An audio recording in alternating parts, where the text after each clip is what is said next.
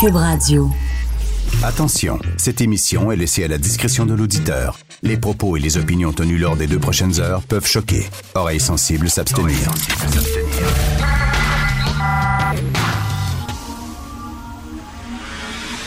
Martino. Richard Martineau. Politiquement incorrect.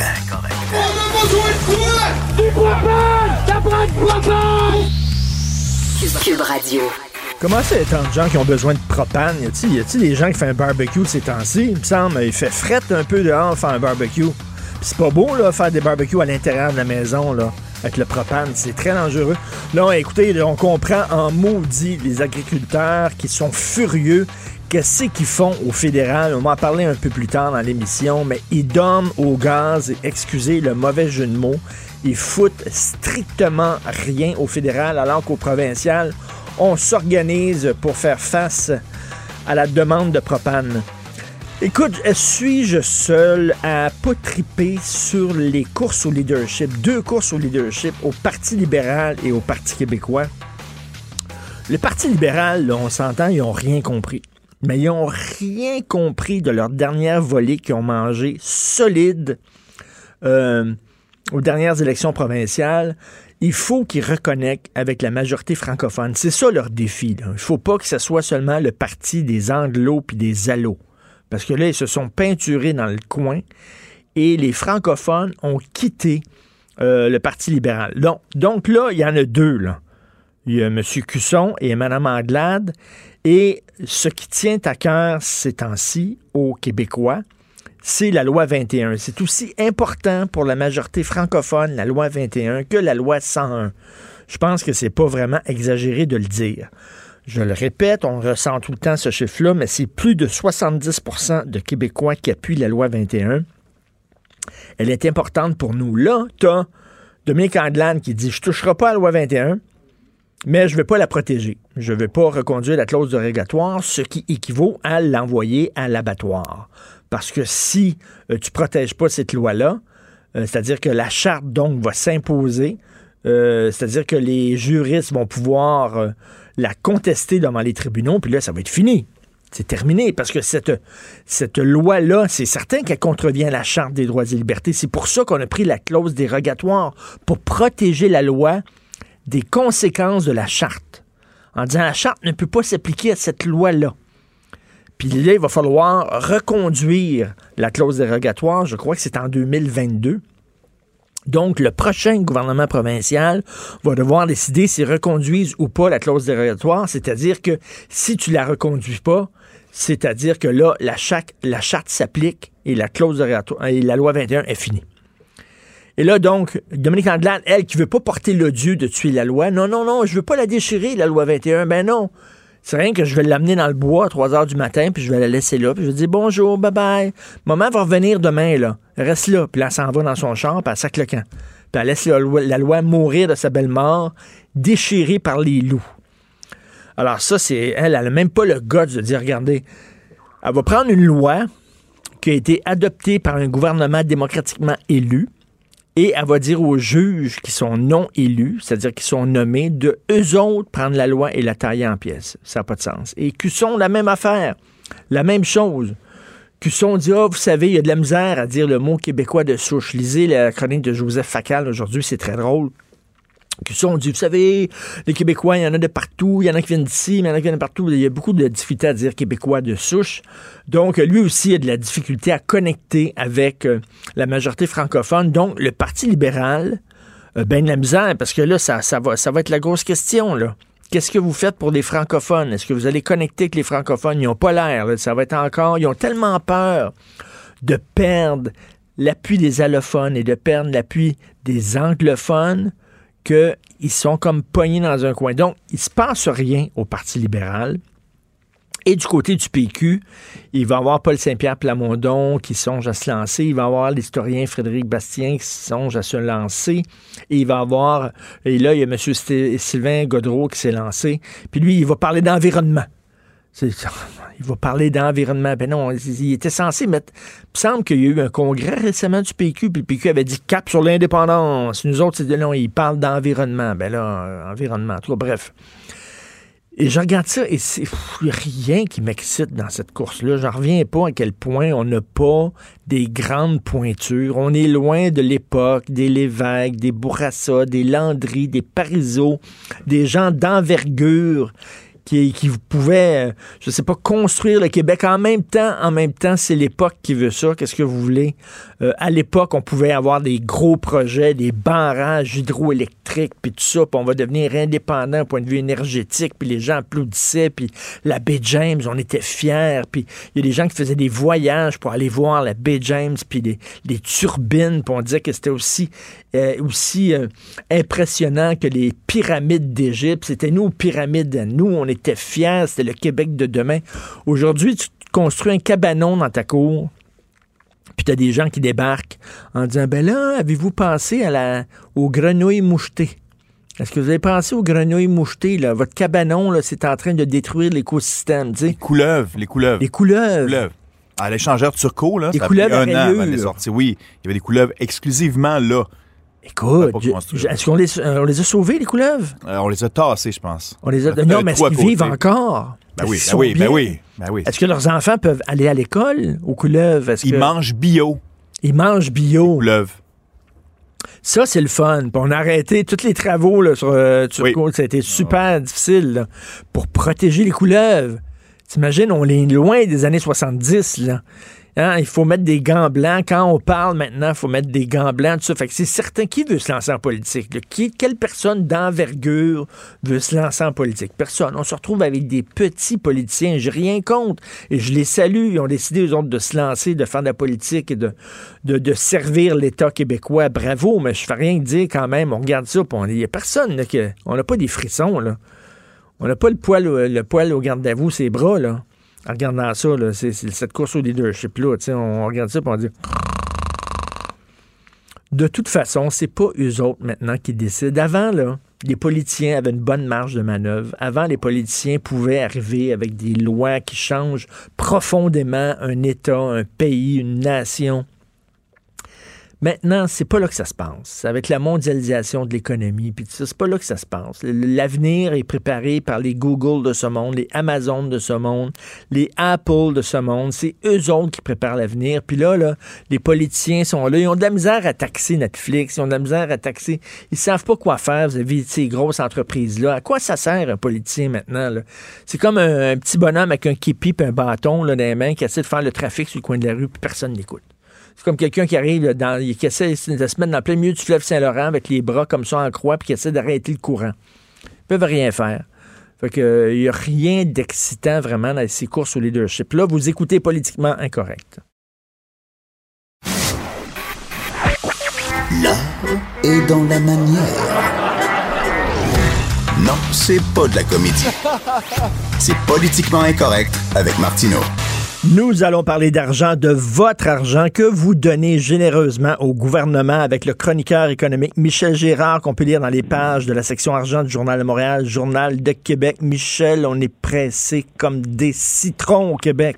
Effectivement, et puis euh, euh, c'est pas moi qui le dis, euh, c'est Statistique Canada qui, selon les dernières données, la statistique que l'institution vient de publier, pas plus tard euh, qu'il y a quelques jours. Alors, euh, le Québec euh, arrive, on est les champions, finalement. Eh, bravo! Ouais, c'est ça.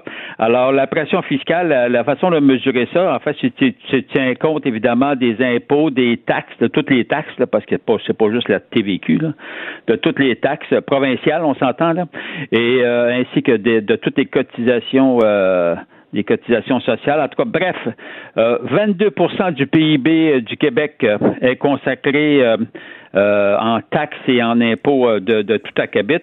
À titre d'exemple, ouais, c'est ça, c'est que tu as bien raison de siffler.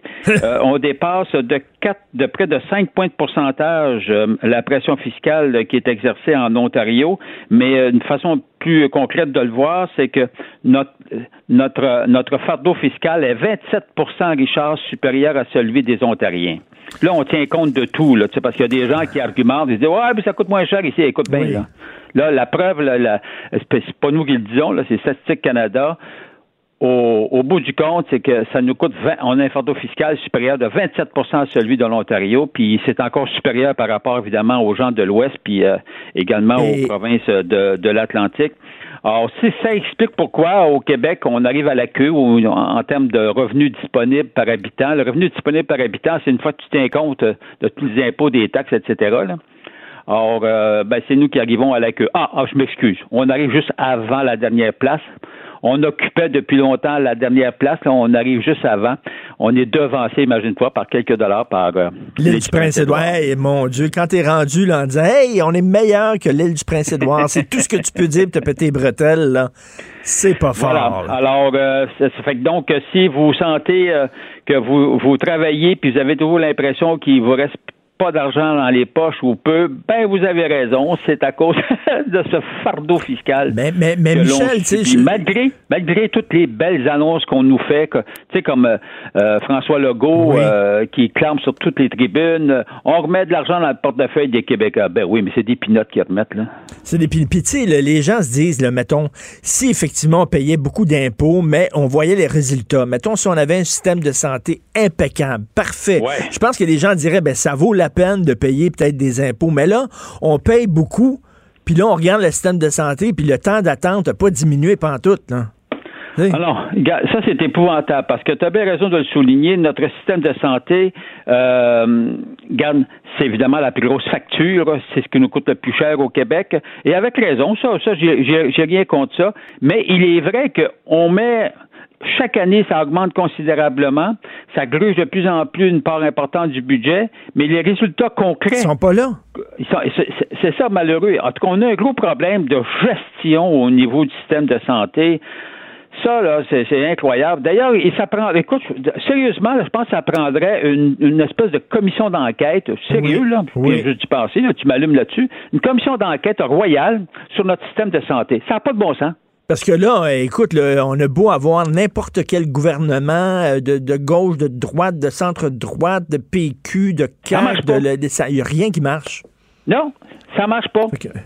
Non, mettons, qu'il y a place pour une grande amélioration, il n'y a pas de doute là-dessus. Puis donc, là, écoute, c'est parce que ce que tu dis là, sur le taux d'imposition, là, euh, tu le sais que maintenant, toutes les provinces, tous les pays, on s'arrache les immigrants. On a tous besoin d'immigrants parce qu'il y a une pénurie de travail partout. Nous autres, on est en compétition au Québec avec les autres provinces qui veulent des immigrants, avec les autres pays. Les immigrants sont pas fous, là. Ils vont regarder le jeu, ils veulent s'établir dans un endroit où ils vont avoir le maximum d'argent dans leur poche. Fait que s'ils regardent, puis ils disent c'est au Québec, on est le plus taxé, puis on est le plus imposé. C'est pas très, très séduisant pour les attirer, ça. Non. Mais tu sais, avec tout le, le branle-bas de combat du côté de l'immigration, peut-être que le gouvernement Legault, ça fait son affaire. Oh, je m'excuse de dire ça. il, veut limiter l'immigration. Ah, peut-être ben que ça fait son affaire. Bon, là, je, fais langue, euh, langue sale. Bon, je m'excuse, monsieur, euh, Legault.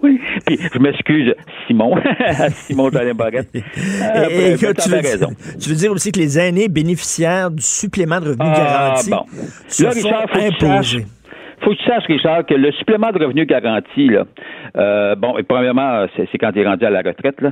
Et puis, ça, le supplément de revenu garanti, c'est versé, tu as droit à ça quand tu es vraiment pauvre, mais tu es vraiment pauvre, là. Alors, ça s'ajoute, ce montant-là s'ajoute à la pension de la sécurité de la vieillesse. Mais la pension de la sécurité de la vieillesse, pour ceux qui y ont droit, c'est 5 000 pièces par année, là, on va pas charrier, là. Alors, se rajoute euh, ce supplément de revenu garanti à hauteur de, de, de 10 000 là, Ça, c'est parfait comme système. Le problème majeur qui se pose, c'est que dès que la personne aînée bénéficiaire du supplément reçoit 1000 pièces, ben, je dis 1000 pièces, sur le moindre dollar de revenus qu'elle reçoit en plus de la pension de vieillesse, imagine-toi qu'on lui enlève 50 cents. C'est-à-dire qu'on le fédéral récupère 50 cents sur le supplément de revenus garanti. Donc, ça fait comme si c'était un taux de, de, de, 50 Mais il y a pire que ça. Ça monte jusqu'à 70% parce que il y a comme aussi un petit supplément là, qui, qui se rajoute pour les plus pauvres, pauvres, pauvres. Mais eux autres, on leur rajoute un autre 25% Écoute, c'est vraiment scandaleux. Moi, ce que je dis, c'est juste à mettre en place un système le même système, comme ton revenu augmente, donc tu es imposé en progression, ça progresse, comme pour tout le monde, comme pour les milliardaires. À l'heure actuelle, les aînés bénéficiaient du supplément de garantie, qui, je te dis, là, pour en avoir droit, il faut que tu sois vraiment pauvre, là, sont imposés deux fois, à un taux de fédéral deux fois plus élevé que les milliardaires. Écoute.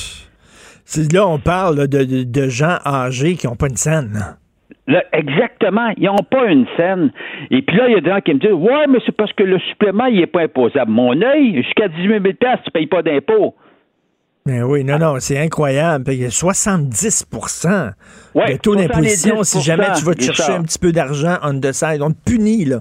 On te punit, hey, tu veux t'enrichir, tu vas avoir un petit peu plus d'argent pour tes vieux jours, on va te punir, on va t'imposer jusqu'à 70 C'est ça. Oh, ben, tu reçois un petit montant de la Régie des rentes du Québec, bang, on te coupe 50 Fait qu'au Québec, on te presse le citron jusqu'à temps que tu, jusqu'à temps que tu passes l'arme à gauche. Jusqu'à exactement jusqu'à temps mort. Même quand t'es vieux, là, on va il reste pas grand chose dans le citron, il est sec, mais on va le presser quand même pour deux, trois on les, on les surtaxe encore davantage, eux. C'est fou. Merci beaucoup, euh, Michel. Écoute, euh, c'est tout un, tout un texte. Euh, lisez ça. On est pressé comme des citrons au Québec. Michel Gérard, chroniqueur économique, section argent, Journal de Montréal, Journal de Québec. Merci. Au revoir. Salut, au revoir. Parce qu'il y a des gens qui disent, les gens de la gauche, c'est pas vrai ce qu'on est les plus imposés. On nous répète ça régulièrement, mais c'est complètement faux. Eh bien, ils arrivent avec les chiffres, puis ils prouvent tout ça des chiffres de Statistique Canada. On est les plus imposés. Politiquement incorrect. À Cube Radio et sur LCN, le commentaire de Richard Martineau avec Jean-François Guérin. Cube Radio. Salut Richard. Salut Jean-François. Écoute, avant de parler, j'aimerais dire quelques mots. J'adore ça. Une, une, écoute, une découverte ethnologique d'importance capitale au Québec. J'ai le scoop pour vous. Alors, on oh. sait que Mélanie Joly parlait le Mélanie Joly. OK, c'était une langue qu'elle a inventée qui permet de parler pour rien dire, mais jusqu'à maintenant, elle était la seule citoyenne au monde parlant cette langue. On a trouvé, après des recherches intensives, une deuxième personne qui parle le Mélanie Joly, M. Alexandre Cusson. Ah oui? eh oui. Alors, les deux pourraient se parler et se comprendre. M. Cusson parle et parle et parle et pour strictement rien dire. Donc, il y a deux personnes maintenant qui parlent de Mélanie Jolie. Merci pour cette découverte importante, Richard. Entre-temps, on revient sur le dossier du CN parce que oui, euh, il y a un espoir, peut-être que ça se règle. Il y a une contre-proposition qui a été déposée hier soir, mais pour l'instant, euh, on a cette crise avec le propane et pendant ce temps, le fédéral ben, préfère pas intervenir. Écoute, où est le fédéral? Est-il parti prendre son Beauvril? Ça n'a aucun sens. Alors que le provincial, on a bougé, on a vraiment essayé de, d'augmenter les réserves de propane. On sait que les cultivateurs ont besoin de propane. on l'a appris au cours des derniers jours. Je ne savais pas ça pour faire sécher les grains de céréales. Et ça a été extrêmement difficile. Déjà pour eux, qui avaient le climat contre eux, hein, c'est-à-dire qu'il faisait froid, un hiver hâtif. Donc, ça n'a pas été facile. Là, vraiment, chaque heure compte, sinon ils, risquent de perdre leur récolte, ils risquent de perdre des animaux. Donc, ils n'arrêtent pas de dire, ça fait une semaine que ça dure, cette crise-là. Ils n'arrêtent pas de dire, écoutez, aidez-nous. Le provincial a écouté les cultivateurs, mais là, au fédéral, il y a M. André Lamontagne, le Paul Lara qui a interviewé André Lamontagne, le ministre de l'Agriculture, qui a dit qu'il a parlé à Marc Garneau, de Man in the Moon, en fédéral, euh, le, ministre des Transports. Eux autres, ce petit train va loin. On voit le train, justement petit train va loin, on est en train de négocier, on verra. Non, non, chaque minute compte. Qu'est-ce qui se passe au fédéral? Et Justin Trudeau, le lendemain de sa victoire, disait Je vous ai entendu. Il y a du mécontentement au Québec. Vous avez voté bloc. Dans l'Ouest, vous avez voté mm. conservateur. Vous n'êtes pas content. Je vous ai entendu. Ben là, ouais, ils nous entendent, mais ils nous écoutent pas. À un moment donné, les agriculteurs, les cultivateurs, ils ont tout à fait raison d'être furieux bouger. Et pendant ce temps-là, il y a les Albertains, les gens d'Alberta, je lis ça sur les médias sociaux, qui sont tout contents parce qu'ils nous disent Ah, si vous aviez un pipeline, si vous aviez un pipeline, ben vous auriez ah. du gaz propane, mais vous avez décidé, vous autres, que vous préférez le train. Ben, c'est ça qui est ça. Alors, les autres s'en font les gorges chaudes. Par ailleurs, Richard, il y a une image, je m'excuse pour les gens de Cube Radio là, qui ne voient pas l'image, mais la une du Journal de Montréal est très, très forte ce matin. On voit trois femmes, une qui a perdu sa sœur attaquée par un chien dangereux, attaquée mortellement, et les deux autres qui ont été elles-mêmes attaquées euh, personnellement. Ces femmes-là réclament vraiment là, une loi beaucoup plus sévère contre les chiens dangereux. Ben oui, excuse, une loi avec euh, du mordant, euh, désolé du mauvais jeu de mots, mais il y a une des dames, une de ces trois dames-là, hein, qui a été attaquée par deux chiens alors qu'elle allait, elle allait dans une brocante acheter un vélo pour son petit-fils. Puis elle dit, Mm. écoutez, une attaque de chien, c'est pas rien. là. C'est vraiment, premièrement, il y a un stress. Et deuxièmement, ça, je dire, ça, cause des dégâts. Ils, sont, ils ont des médicaments à prendre. Il y a des gens qui ont failli. Ben, il y en a une qui a perdu la vie. Euh, donc, ils exigent des choses très, très sévères, une loi sévère. Premièrement, les propriétaires de chiens soient obligés de détenir une assurance responsabilité. Et selon moi, c'est très important. Quand tu as une auto, une auto, ça sert à te transporter, mais une auto, ça peut être aussi dangereux. Ça peut causer les accidents. Et pour pouvoir rouler en automobile, ben, tu dois avoir une assurance parce que si jamais tu causes un accident, il faut que tu puisses dédommager les gens. Ben, c'est la même chose avec un chien. Un chien, ça peut être un animal de compagnie, mais malheureusement, dans certains cas, ça peut être aussi une arme dangereuse. Donc, si jamais ton chien est mort, ben, au moins, tu aurais une assurance euh, responsabilité. Je trouve ça très int- intéressant. Deuxièmement, que les chiens qui sont considérés comme dangereux soient systématiquement euthanasiés. Pas défendus par Anne-France Goldwater. Pas envoyés dans un psychologue de chien pour que le chien puisse se coucher sur un sofa en disant Tu sais, si j'ai mordu, c'est parce que ma mère m'a pas allaité, là. Pas un chien qui soit envoyé là, au chez nous des chiens fous en Floride Ben oui. où il va passer le reste de ses jours à boire des cocktails de Alpo. Pas ça, là. Vraiment, là, systématiquement euthanasié. Et ils veulent aussi un registre provincial des chiens dangereux pour qu'on sache quel chien est dangereux. Là, je reviens encore avec la, la métaphore automobile, Jean-François. Si jamais, à un moment donné, je sais pas, les Nissan Sentra 2012 euh, ont des problèmes de frein ou des problèmes de, de, de coussins d'air, de coussins protecteurs, ben, ils vont rappeler les autos.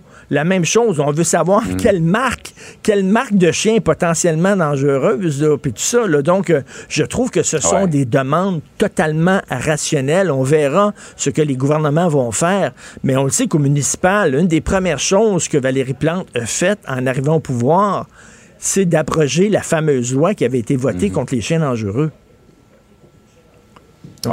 En tout cas, Donc- elles savent de quoi elles parlent. Elles sont passées par là et espérons que leur message sera entendu. Tout à fait. Espérons qu'ils soient entendus. C'est bien beau défendre les chiens, mais il faut défendre davantage les humains, selon moi. Bonne journée. Richard, merci beaucoup. Merci. Bonne journée. Bonne journée. Ici Marie. Martineau, franchement, même avec les cheveux gris, il reste un animateur très coloré. Politiquement incorrect. Alors, nous allons parler à Steve Fortin, chroniqueur, blogueur qui est en feu ces temps-ci au Journal de Montréal, Journal de Québec. Là, après, après Toronto, le conseil municipal de Toronto, je crois qu'il y avait l'Alberta aussi qui avait voté une motion contre la loi 21. Là, c'est rendu, c'est l'Ontario. Une motion de l'Ontario, Steve. Euh, oui, salut, comment ça va? Salut, ça va super. Oui. Euh, écoute, Mississauga aussi, euh, il y a eu quelques il y a eu quelques municipalités en Ontario qui l'ont fait. On l'a vu aussi, donc Calgary, on a vu l'Alberta. Euh, moi, dans, dans le cas spécifique de l'Ontario, euh, étant quelqu'un qui habite l'Outaouais et étant quelqu'un qui connaît très bien aussi euh, euh, le, le- tous les, les, les cantons, ben, en fait, le, tout l'Est ontarien francophone, euh, je suis particulièrement euh, sensible à ces questions-là, à la question linguistique en Ontario. Puis je veux dire, moi, quand je vois que des politiciens comme Andrea Horvat, dans sa motion qu'elle a, qu'elle a fait voter hier, là, permets-moi de, te- de, de- de te lire juste un passage de, de qu'est-ce que de qu'est-ce qu'elle disait. Euh, elle disait ceci, c'est une mauvaise loi. Ça, c'est Andrea Horvat, c'est la chef Ok. du NPD provincial en Ontario. C'est une mauvaise loi, elle est discriminatoire et mine la liberté religieuse et la liberté culturelle au Canada. L'Ontario doit se tenir debout et nous devons dénoncer en tant que Canadiens toute forme de racisme, de préjudice et d'intolérance. Le silence n'est pas une option. Moi, j'ai lu ça. Puis je me suis dit, premièrement, là, il n'y a personne au Québec qui est empêché de porter un signe religieux. Tout le monde peut porter un signe religieux, hormis le fait comme une cinquantaine d'autres nations dans le monde, et, et c'est plus que ça, mais euh, quand on regarde là, de, de, de, de restrictions à propos d'un postulat laïque, c'est une cinquantaine de nations, euh, de, de, de nations dans le monde, sauf dans le cas de l'exercice de certaines fonctions très spécifiques et uniquement pendant les heures de bureau, OK? Moi, quand je vois ça, là, puis que je me je vois qu'une politicienne comme ça, Andrea Horvat, OK, pourrait être première ministre de, l'Ontario, on se fait traiter de raciste, ni plus ni moins, puis Ben d'intolérant. Je me souviens du règlement 17 puis du règlement 18, on l'oublie, OK, en- il y, a- il y a une centaine d'années, quand en Ontario, on a voulu assimiler de force la, la population francophone, et je suis retourné ce matin lire ce règlement 17-là, et le règlement 18, euh, là, on est en 1912-1917 environ, là, en Ontario. Et, quand les francophones ont voulu se rebuter, quand les francophones, les franco-ontariens euh, ont voulu se rebuter contre cette loi qui était carrément raciste, là, contre eux euh, de l'Ontario, à l'époque, là, les gens vidaient les écoles et tout ça. Mais on aurait, on a renchéri en Ontario, puis on a fait le règlement 18 pour s'assurer que ces gens-là, ben, si jamais vous, vous, vous, euh, vous manifestez contre ça, si vous videz les écoles et tout ça, ben, on a rendu ça encore plus restrictif. Écoute, on n'a pas de leçon Ben non, à recevoir de exactement. gens-là sur l'intolérance et le racisme. On n'en a pas du tout. Exactement. De, de quel droit ils nous font la leçon alors que, tu sais, tu viens, tu viens de lire le texte là, de, de Mme Orbach là, qui dit il faut respecter la diversité culturelle. Puis eux autres, la diversité culturelle, chez eux, est-ce qu'ils respectent la diversité des francophones? Oui, mais euh, non seulement la, div- la diversité culturelle, on peut pas dire que le Québec ne la respecte pas. Le Québec accueille euh, beaucoup et il y, a personne ici là qui est discriminé en fonction de- Ben de- de- d'une base culturelle. Moi, là- là-dessus, ça, ça, j'embarque pas du tout là-dedans. Puis, permets-moi de continuer, s'il te plaît, Richard, parce que pas plus tard que le 12 novembre dernier, je suis sûr que tu te souviens de ça. C'est dommage parce qu'on n'en a pas tant parlé que ça au Québec, mais euh, le, le maire Watson, Jim Watson, le maire d'Ottawa, la capitale du Canada, euh, fait son déjeuner du maire comme plusieurs maires de villages et de villes et de grandes villes au, au Canada font. Puis quand les gens arrivent pour s'asseoir, ben il y avait des tracts qui ont été distribués partout et c'est euh, je, je, je l'ai partagé ce tract-là sur les réseaux sociaux ce matin.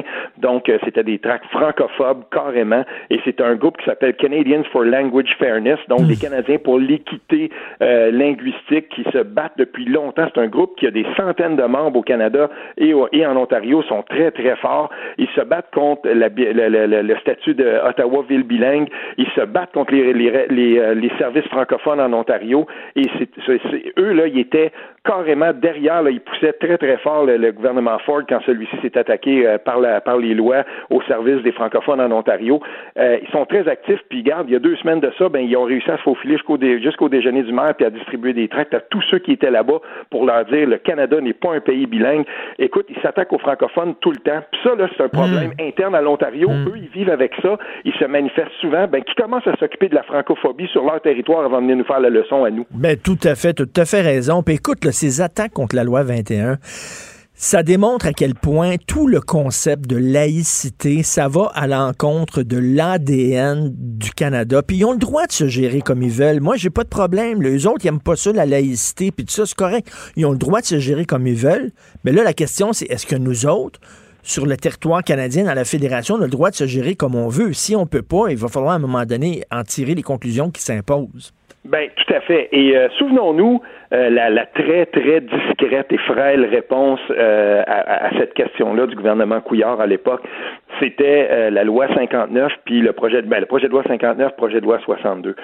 Dans, dans le cas du projet de loi 62, je me souviens encore d'une lettre ouverte qui avait été envoyée par deux personnes qui avaient des visions très opposées de cette question-là, l'avocat maître Julius Gray puis la bâtonnière Julie Latour à l'époque, l'ex-bâtonnière Julie Latour. Il avait envoyé une lettre dans les médias pour dire attention, le projet de loi 62 fait par en arrière, là, euh, c'est ce qu'on essayait de faire, euh, le, le Parti libéral à ce moment-là, c'était de cautionner le- le- l'esprit du multiculturalisme, alors que par la loi, le Québec n'a jamais cautionné l'esprit du multiculturalisme. Puis je le rappelle à ce, ce matin, je vais le rappeler dans un texte que je vais publier après, euh, le, Québec, là, il n'a jamais adhéré au multiculturalisme canadien. Puis là, ben, pour une fois, euh, on veut au Québec donc euh, inscrire dans une loi. Bon, c'est imparfait. Je le sais que la loi 21 est pas parfaite, puis qu'il y a plein de trous là-dedans, puis qu'il faudrait qu'il faudrait qu'elle soit améliorée. Mais tabarnouche, en 2003 puis 2018, le Parti libéral a eu toutes les chances, toutes les, les toute l'opportunité du monde de répondre à ça, puis on a décidé de pas le faire. Puis je vais même aller un cran plus loin.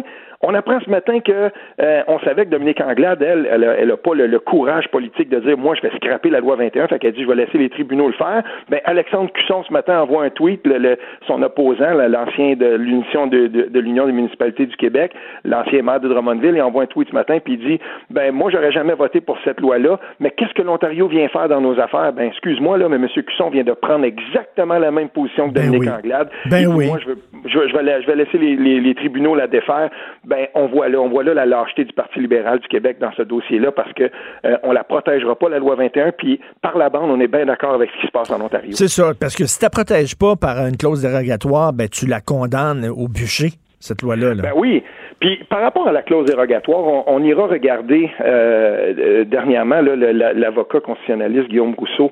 Euh, il vient d'écrire quelques quelques statuts sur son compte euh, personnel Facebook où il dit c'est drôle comment on a condamné le Québec par rapport à l'utilisation de la, clause dérogatoire, mais dans, dans une loi dans une loi qu'on est en train de faire adopter en ce moment au Nouveau-Brunswick, on utilise deux fois la clause dérogatoire aussi pour rappeler que c'est un outil, c'est un instrument législatif qui existe et qu'il est tout à fait légitime. Ben oui, et puis écoute, euh, euh, pour, terminer là-dessus, là, euh, il y a une mhm. mauvaise foi dans les attaques contre la loi 21 parce que tant là, dans le Globe and Mail, qui est un journal plus de gauche, que dans le National Post, qui est un mhm. journal plus de droite, chaque fois qu'on parle de la loi 21, on omet de dire qu'une clause des droits acquis qui protège les droits acquis, on n'en parle jamais. Et ça, c'est une mauvaise foi incroyable.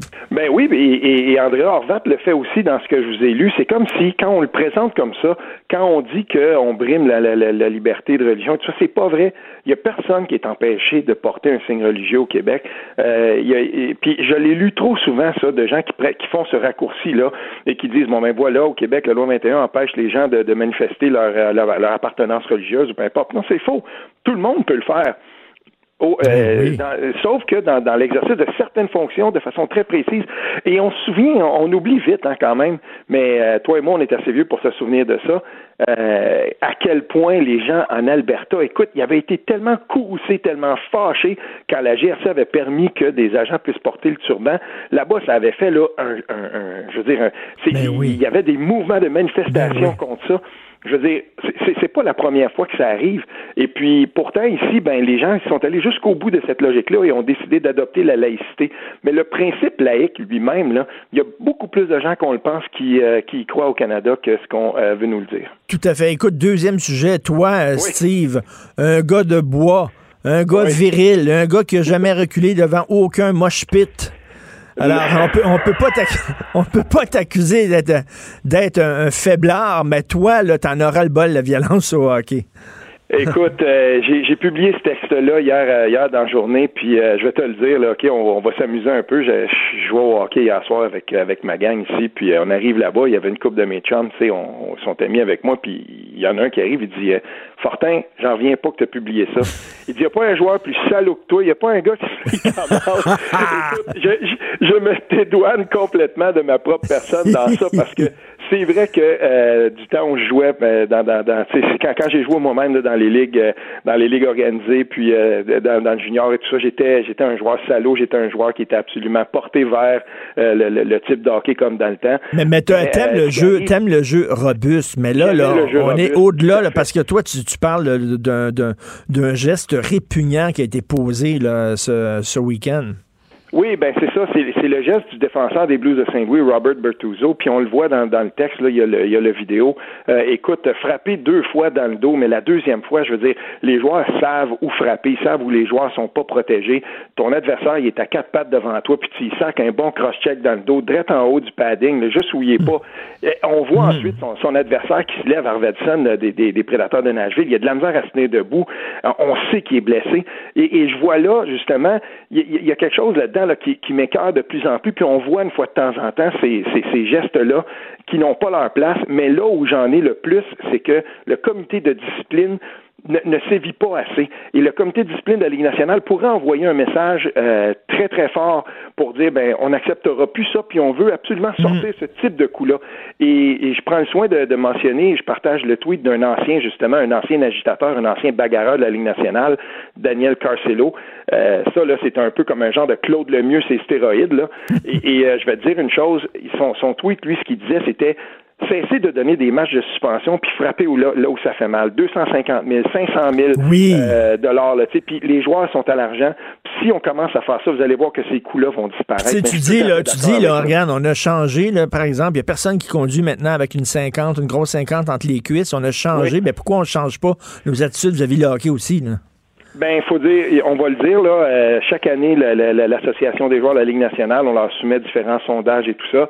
Puis à chaque fois qu'on a sondé l'Association des joueurs de la Ligue nationale par rapport, par exemple, à la fin des bagarres, est-ce qu'on devrait complètement bannir les bagarres puis que les punitions soient, tellement sévères que les gens ne pensent plus à se battre?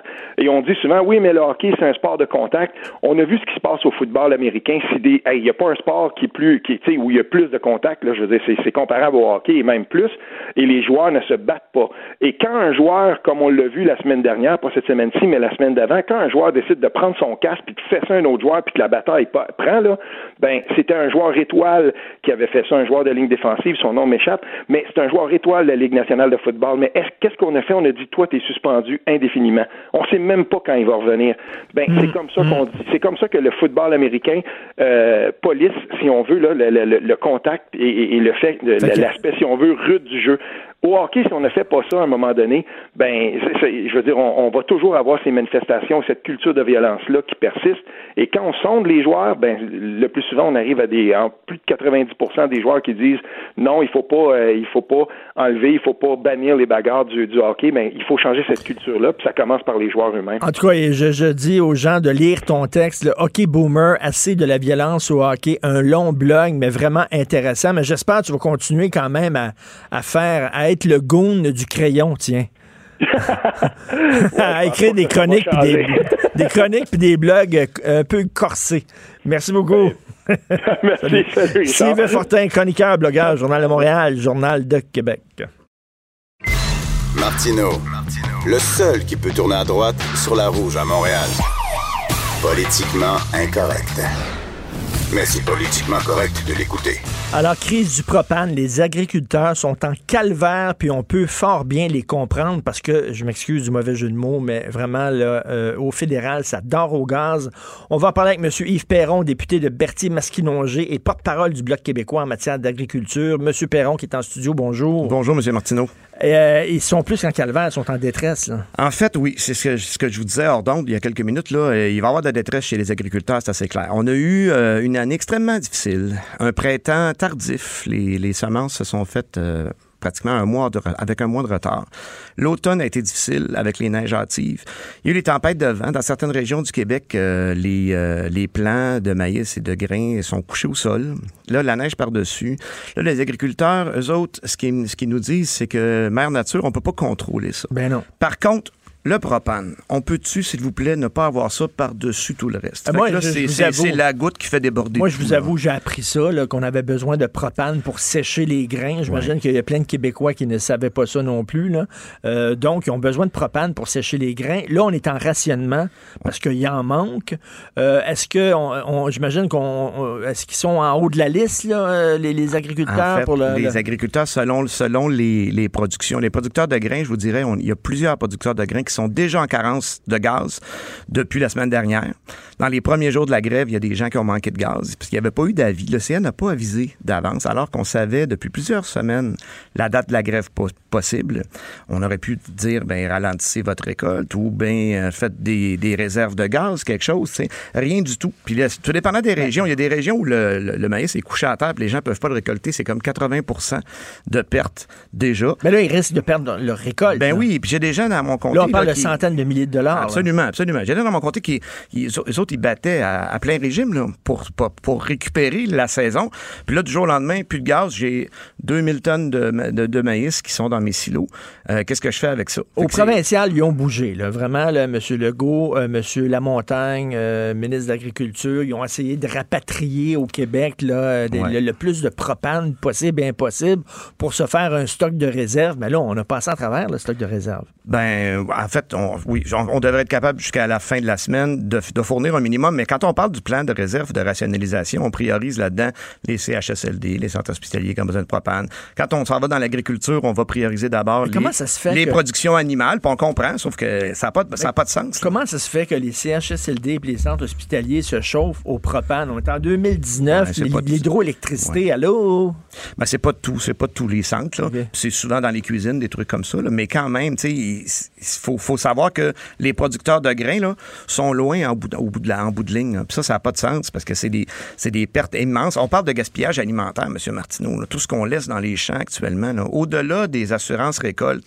Là, la semaine dernière, on a annoncé que la financière agricole allait euh, apporter des ajustements pour permettre de laisser des champs d'abandon. C'est des termes techniques qui disent, dans le fond, qu'on va avoir des compensations. Encore faut-il que ces producteurs-là soient assurés. Puis il y a toujours la prime du 20 Puis les agriculteurs, là, ils n'ont pas le goût d'être assistés par la société. Les autres, ils veulent travailler. Là. Hmm. Puis mon monde, c'est ça qu'ils me, me, disent là, cette semaine. J'étais avec les gens de l'UPA, j'étais en contact constant avec les gens de l'UPA depuis le début. Hier, on est allé manifester avec eux. Puis ce qu'ils nous disent, c'est ça. C'est nous autres, on veut travailler. Là. avez-vous, voyez-vous beaucoup de monde? Il y a un gars qui m'a dit ça hier, monsieur, monsieur Perron, voyez-vous beaucoup de monde de, qui vont manifester pour avoir le droit de travailler? Mais, mais, là, Marc Garneau de Man in the Moon, là, euh, à Ottawa, là, il, ministre des Transports, euh, lui, il est où là-dedans? Il fait quoi? Ben, euh, c'est l'impression que ça laisse, hein, c'est que c'est pas passé grand-chose au fédéral. Nous, on a interpellé le gouvernement dès les premiers jours de la grève, en fait, la première journée, on a interpellé pour qu'il y ait une action. J'ai écrit personnellement à la ministre Bibot pour que ça bouge, lui offrir ma collaboration. Puis hier, on a offert une autre piste de solution en disant que si le fédéral agit par règlement sur la sécurité dans les transports, parce que ce qu'on sait, ce qu'on en sait, c'est que le conflit océan euh, achoppe beaucoup sur la partie sécurité. Ils veulent que la compagnie veut que ce soit un seul conducteur par train. Les travailleurs disent ça n'a pas de bon sens, il faut qu'on soit deux. Des détails comme ça. Mais si le fédéral prend ses responsabilités, puis ça depuis depuis euh, méga antique, M. Martineau, on talonne le fédéral pour qu'il y ait action là-dessus, il se passe rien. Mais si on agissait là-dessus, ben, il y a une partie, il y a une partie là, qui pourrait déjà ben, débloquer. Les Albertains vous diraient, si vous aviez un tuyau, un pipeline, on pourrait vous acheminer le propane, puis il n'y aurait aucun maudit problème. C'est de votre maudite faute parce que vous voulez à tout prix des voies ferrées. Parce qu'une compagnie privée fait de la mauvaise planification, parce qu'on utilise nos agriculteurs comme otages dans un conflit, que les gens de l'Ouest viennent se servir de ça comme prétexte je m'excuse, M. Martineau, mais je trouve ça cheap en maudit. Euh, c'est de la petite politique. Oui, c'est de la petite politique. Parce que là, nos agriculteurs n'ont pas le goût de se faire dire ça cette semaine. Nos ben, agriculteurs, ils ont le goût de pouvoir sécher leurs grains. Les autres, ils rient dans leur barbe en disant Regardons ça. Là, puis, premièrement, pourquoi on tient tant que ça au transport ferroviaire lorsqu'on a vu euh, justement l'acte mégantique qui s'est passé? Il me semble que c'est plus sécuritaire, euh, tout transport d'énergie par pipeline, mais ça, c'est un autre, un autre débat.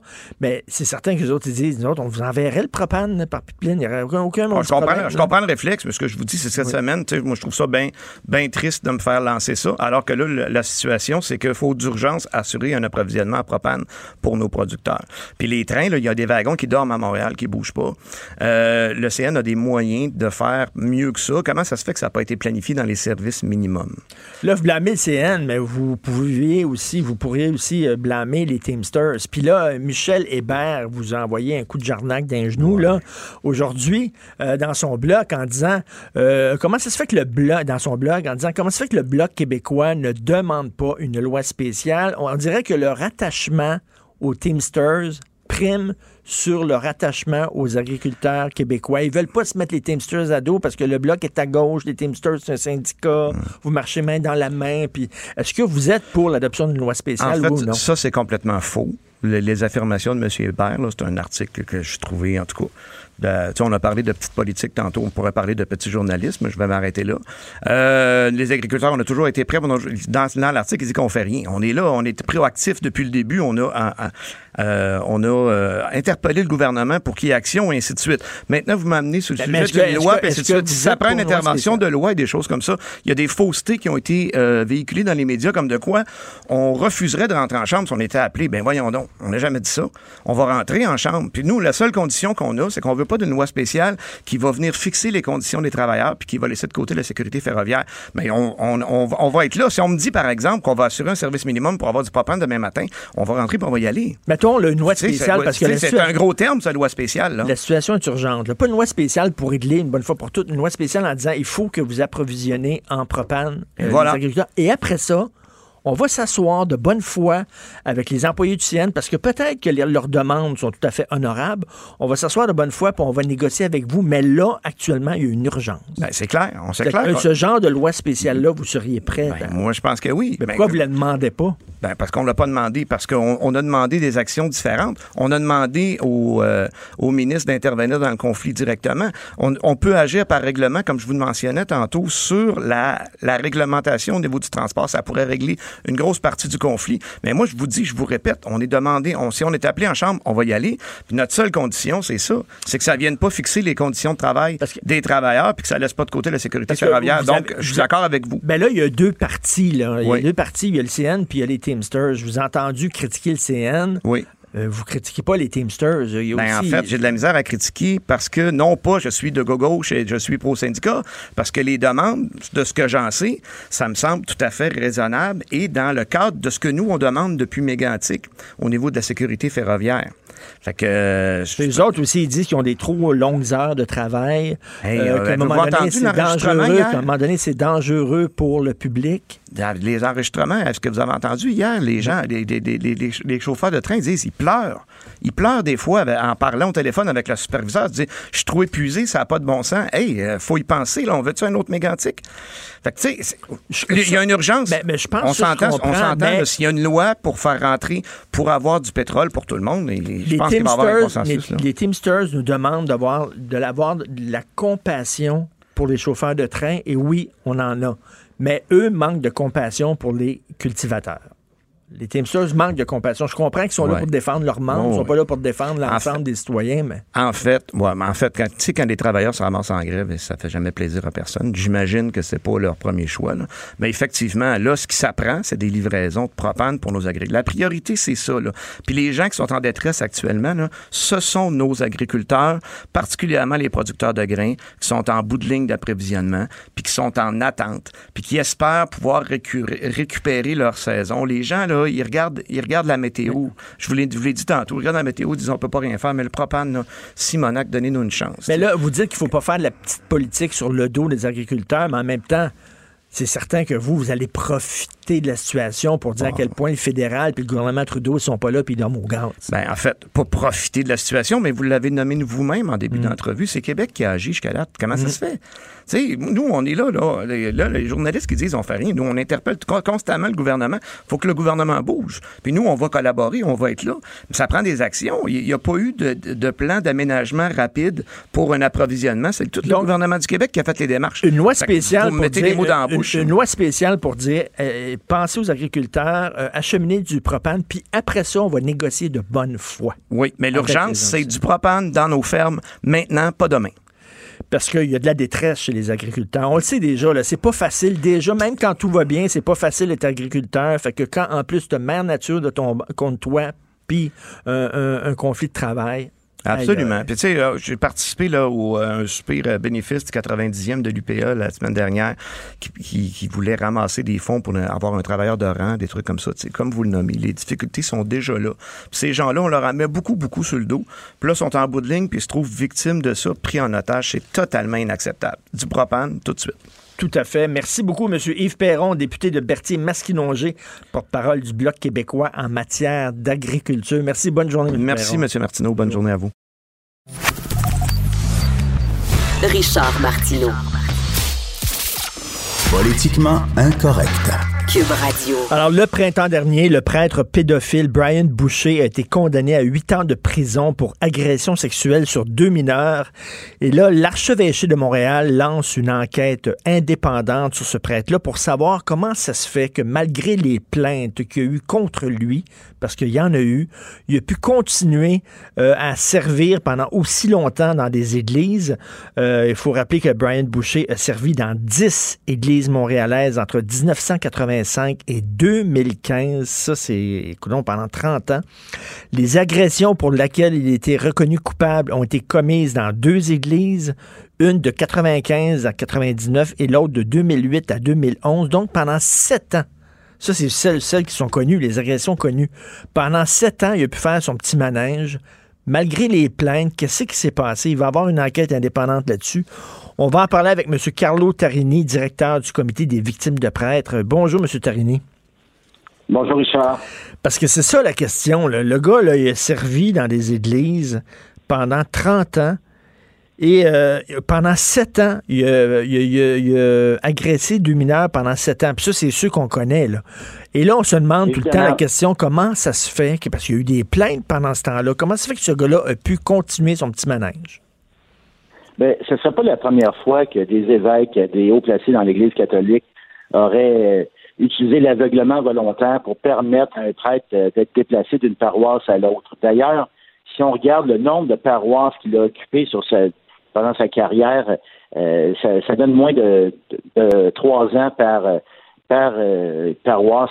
C'est, relativement court. Et ça, mmh. souvent, c'est un c'est, une odeur de soufre euh, pour dans les cas des, prêtres pédophiles, d'agresseurs d'enfants. C'est que dès qu'il historiquement, et j'espère qu'aujourd'hui, c'est, en voie de changer, mais historiquement, qu'est-ce qui s'est passé? C'est qu'on déplaçait ces, gens-là d'une paroisse à l'autre lorsqu'il y avait des, des, dénonciations et les évêques rencontraient les parents des victimes et leur disaient, regardez, on a notre propre tribunal canon, nous allons enquêter la chose, il va être puni et on va, on va se débarrasser de lui. La réalité, c'est qu'il était transféré dans une autre paroisse à l'autre bout du, Québec, parfois dans d'autres dans d'autres missions. Euh, et, le prêtre pouvait continuer à agresser des enfants. Donc, ça, dans ce temps-là, ça, ça veut dire que les autorités de l'Église protégeaient davantage le prêtre que, que les, les communiants, que les paroissiens.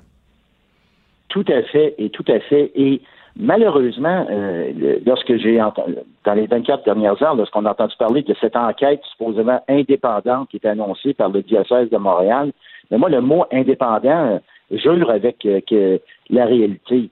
ah oui? Monseigneur Lépine nomme une juge à la retraite pour enquêter sur, les, sur qu'est-ce qui s'est passé et la responsabilité de l'évêché et des d'autres personnes qui, auraient pu être complices pour étouffer l'affaire. Alors moi, vous savez, euh, je crois que lorsqu'il y a des policiers qui, posent des, mauvais gestes, c'est pas aux policiers d'enquêter sur, sur ces gens-là. Deuxièmement, il n'y a pas de mandat qui a été rendu public et hier j'ai parlé à plusieurs journalistes euh, et on m'a tous dit la même chose, c'est que le mandat n'est pas disponible. Alors, Monseigneur Lépine nomme cette juge-là et le mandat, à savoir, elle va enquêter quoi, c'est quoi ses responsabilités, puis est-ce qu'elle va se retourner vers la police s'il y a des agissements, ou est-ce qu'elle va donner son rapport en premier au diocèse. Mais ça, on n'a aucune réponse à ça. OK, c'est ça, parce qu'elle relève de qui? Là? Si elle, elle, doit rendre des comptes au diocèse, ben là, comme vous dites, à beau être une juge indépendante, c'est comme si c'était la police qui enquête sa police. Et voilà. Et c'est pas parce qu'il l'appelle une enquête externe et indépendante qu'elle est véritablement externe et indépendante. Là, je pense qu'on est, on est rendu à une période où l'Église, les, les évêques devraient devraient boire de leur propre bouteille de scotch et, passer à la, à la confesse et hmm. dénoncer ce qui s'est véritablement passé. Et, et les choses vont s'activer parce qu'aux États-Unis, actuellement, la, direction que les tribunaux, que, que, les, que les procureurs de la couronne empruntent, c'est de maintenant mettre en accusation les gens qui ont été des complices des agressions sexuelles sur des enfants. Et souvent, ces gens-là sont des gens très, très haut placés dans, dans, les, euh, dans, les, euh, dans les cadres de l'Église. On parle d'évêques, euh, de, de, de, de monseigneurs et, hmm. et, et, de gens qui ont une connaissance intime, qui ont rencontré les victimes, qui ont rencontré les parents, qui, ont, qui savaient ce qui se passait, qui ont, qui ont envoyé le prêtre coupable en petite retraite à Saint-Benoît pour faire du fromage et réfléchir sur ses, sur son, sur ses actions. Et c'est ça la problématique. La problématique première, c'est que l'Église catholique au Québec a toujours, a toujours considéré que ces agressions-là sur des enfants, c'était des péchés et non pas des crimes. Oui, tout à fait, tout à fait. Des écarts de conduite. On était très complaisant envers ces prêtres-là. Et euh, il y a même, tu sais, on, laissait même sous-entendre quasiment que c'était pas le prêtre qui avait agressé le jeune, mais que c'était le jeune qui avait attiré le prêtre sur la voie du péché. Oui, c'est totalement ridicule. Et il faut que ça soit condamné. Et la seule façon pour l'Église catholique de de se refaire une virginité dans cette histoire-là, c'est véritablement de nommer des parties externes, indépendantes, pour enquêter. Quand la Fédération de ski a eu des problèmes avec, euh, avec l'instructeur de ski notoire pour avoir agressé des, des jeunes filles, ils ne sont pas penchés sur le, le conseil d'administration de la Fédération de ski qui a décidé qui enquêterait, euh, qui savait dans la fédération euh, que, que ce gars-là était agressé des, des jeunes filles. C'est c'est un ridicule total.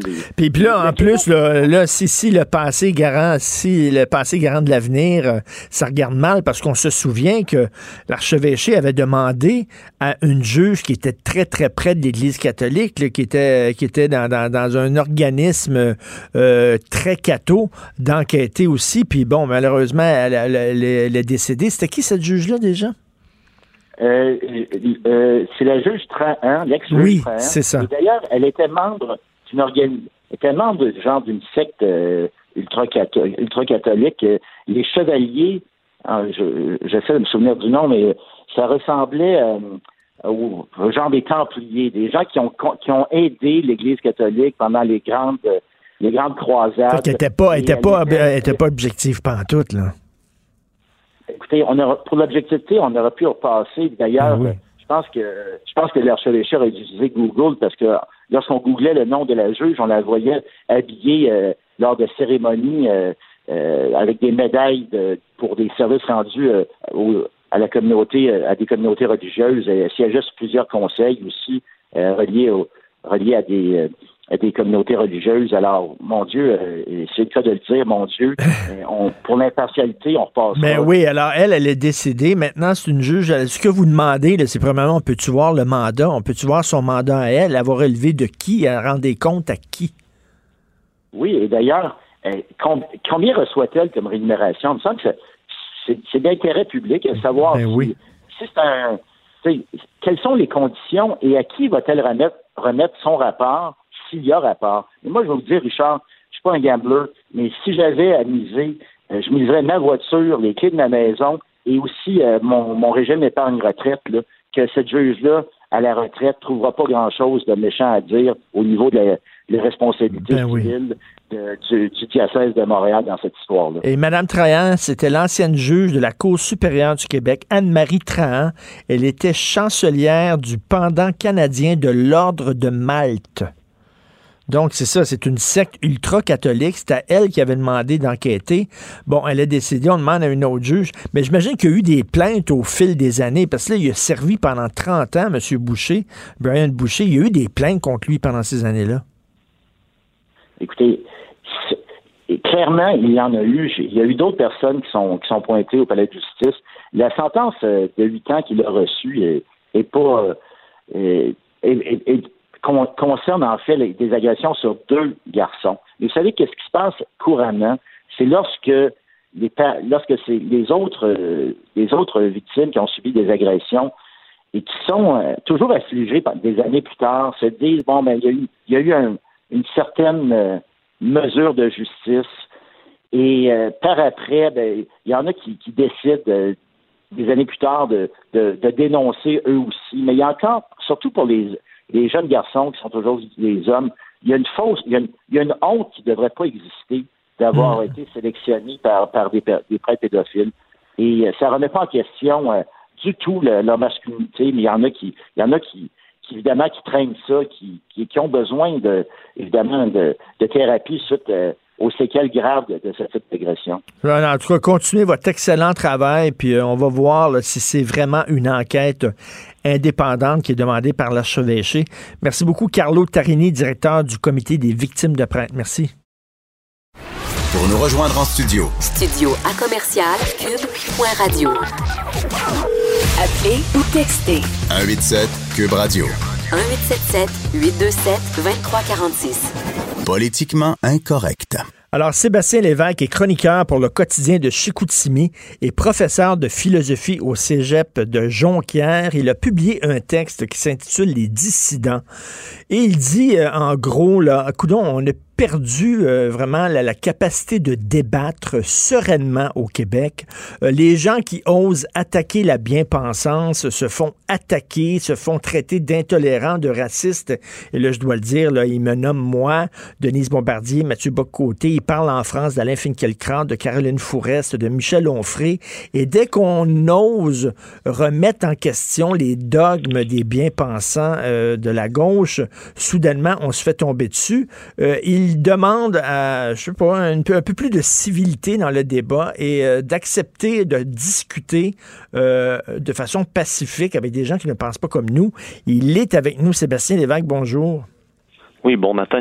Bon, ben, ben, premièrement, je vais vous dire, euh, dans mon nom personnel, euh, je vous remercie de prendre ma défense. C'est très rare que quelqu'un publiquement Oui. prend ma défense et je vous avoue que j'ai été particulièrement euh, touché par ce texte-là. Mais bon, au-delà de ma, ma personne, là, vous trouvez ça quoi? Vous trouvez qu'on a perdu l'art de débattre au Québec?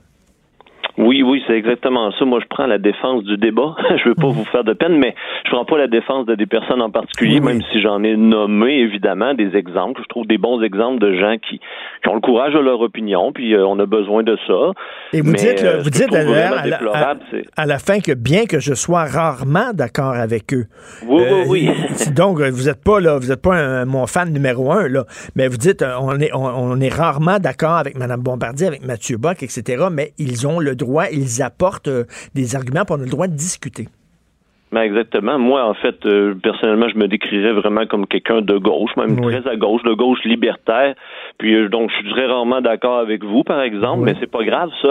c'est pas grave de pas être d'accord avec des gens. Euh, on a besoin de. Moi, je- j'essaie justement de personnellement de de diversifier mes sources, de, de, de, de lire les gens qui pensent pas comme moi. Puis je pense que c'est ça fait partie de d'une activité intellectuelle saine là, que tout le monde devrait faire à gauche comme à droite en fait. On devrait pas seulement lire les gens qui Mm. nous confortent dans nos positions avec qui on est d'accord, ça c'est trop facile en fait hein. Fait que euh, d'un autre côté, ben on devrait aller plutôt se confronter.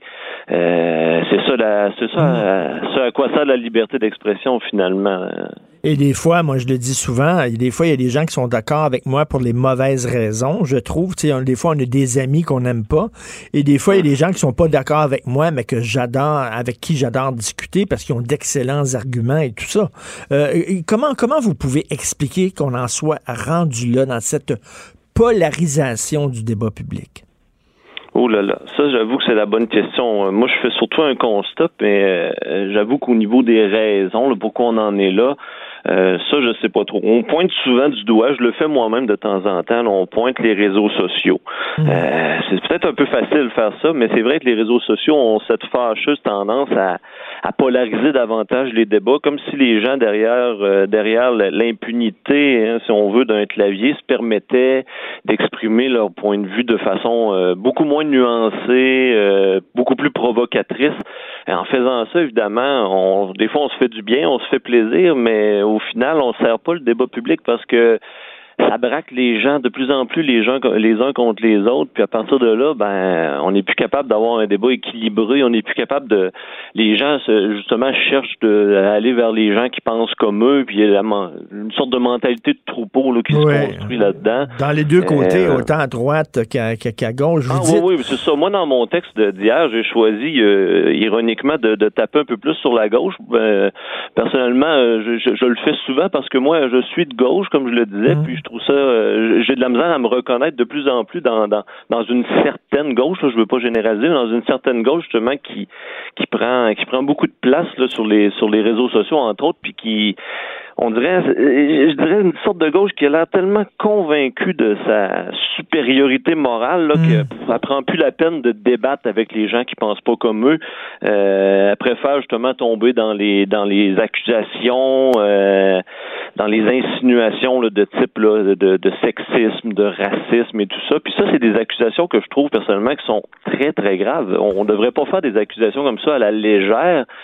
euh, c'est se faire accuser de, de, de, de racisme, de sexisme, Ben, c'est c'est quelque ça, chose de, lourd à porter que devrait que personne devrait avoir apporté à tout le moins euh, sans en, avoir de très bonnes raisons. Euh, ça c'est c'est- Parce moi que c'est ce M. Lévesque, vous écrivez, là, vous n'êtes pas d'accord avec les quotas paritaires, vous êtes sexiste. Vous considérez que nous devrions baisser les seuils d'immigration, vous êtes raciste.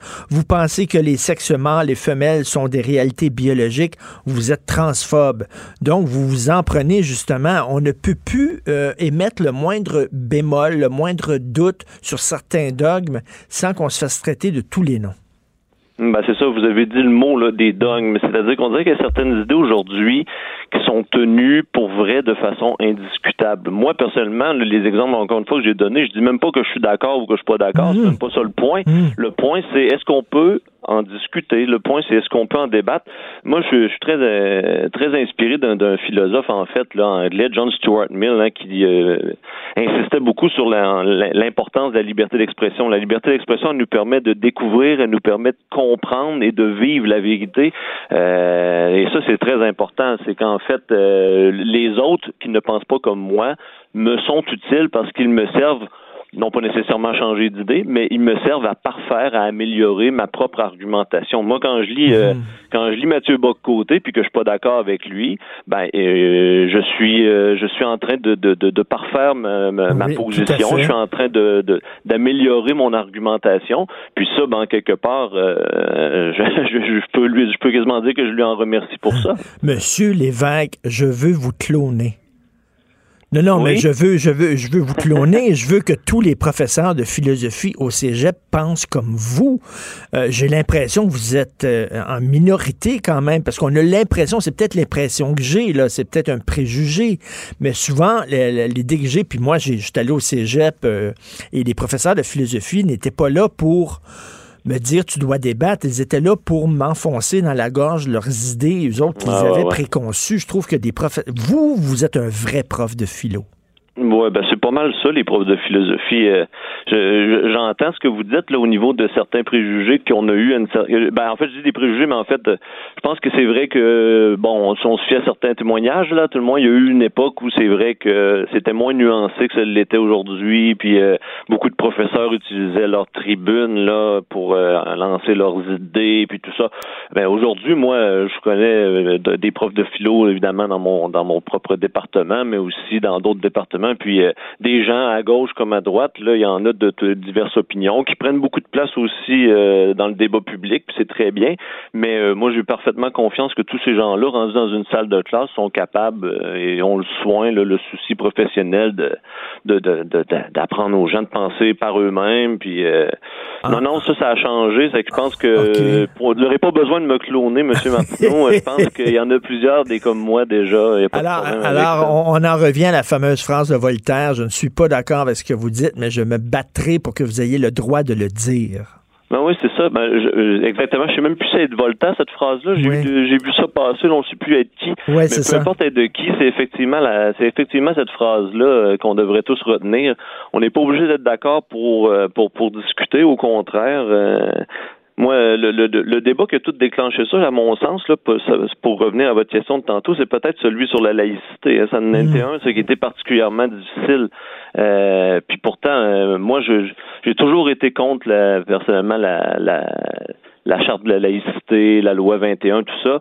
Mais euh, moi, quand je voyais que ça dérapait au point où là, des gens qui sont contre cette loi-là en arrivaient à traiter systématiquement les, les gens qui sont d'accord avec ce- certaines conceptions de la laïcité que, puis de la loi 21, de racistes, de euh, et tout ça, ben moi, c'est là que, que, que personnellement je décroche puis que je vois que il y a un gros dérapage. là. Il y a un gros dérapage dans une, encore une fois, dans, je dirais dans une certaine gauche, hein, qui, on est parti d'une défense que je considère là, légitime, là, personnellement, de, de, de, de la liberté de, de la liberté religieuse, de peu que, que des femmes puissent porter le voile et tout ça, ça c'est une chose. Mais quand on arrive à des déclarations, là, moi, je- que je qualifierais de délirantes, là, comme celle de Gabriel Bouchard, de dire que c'est que c'est cool ou que c'est badass de porter un voile. Vous voyez le, le, le- le passage de, de- de- on est allé de d'une défense légitime du droit de porter le voile au nom de la liberté de religion. Ça, c'est, bon, qu'on soit d'accord ou non, hein, ça m'apparaît une position défendable, mais là, on en est rendu au point que porter le voile, euh, c'est, cool, c'est badass. Il y, a un y, a un dérapage. Là, en tout cas, votre texte, le bravo, je vais le, mon Dieu, je vais le garder à, côté de mon ordi. Tiens, il va m'inspirer. C'est, en fait, vous défendez le droit à la dissidence, qui est un droit extrêmement important qu'on devrait tous protéger autant à droite qu'à gauche. Ben, merci beaucoup, Sébastien Lévesque, puis j'espère qu'on va se, reparler sur d'autres sujets, puis qu'on pourrait croiser le fer en toute amitié. Merci. Pas de problème. Bonne journée. Merci. C'est Sébastien Lévesque, professeur de philosophie. Maudit, j'aurais aimé avoir un prof de philo comme ça. Vous écoutez politiquement incorrect. Martineau, franchement, même avec les cheveux gris, il reste un animateur très coloré. Politiquement incorrect.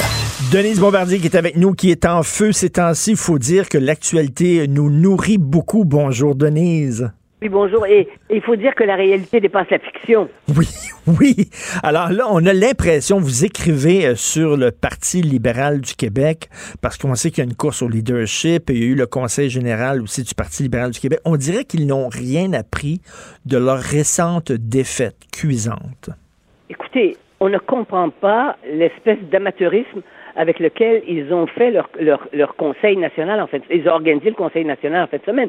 Il y avait, il y avait euh, le, nouveau, le nouveau candidat, M. Cusson, qui venait qui faire acte de candidat, qui fait acte de candidature. Ils auraient quand même dû euh, lui parler avant.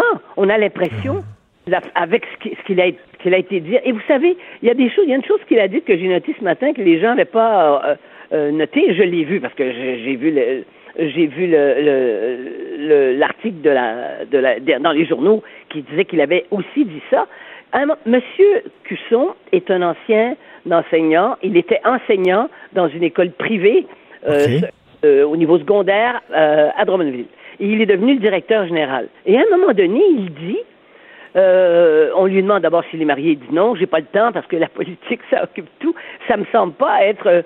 d'abord, il y aurait il n'était pas obligé de répondre, je vais vous dire. Et, dire ça, ça laisse entendre que les gens qui sont en politique, euh, eh, eh bien, euh, ils s'occupent pas de, ils s'occupent pas de leurs enfants.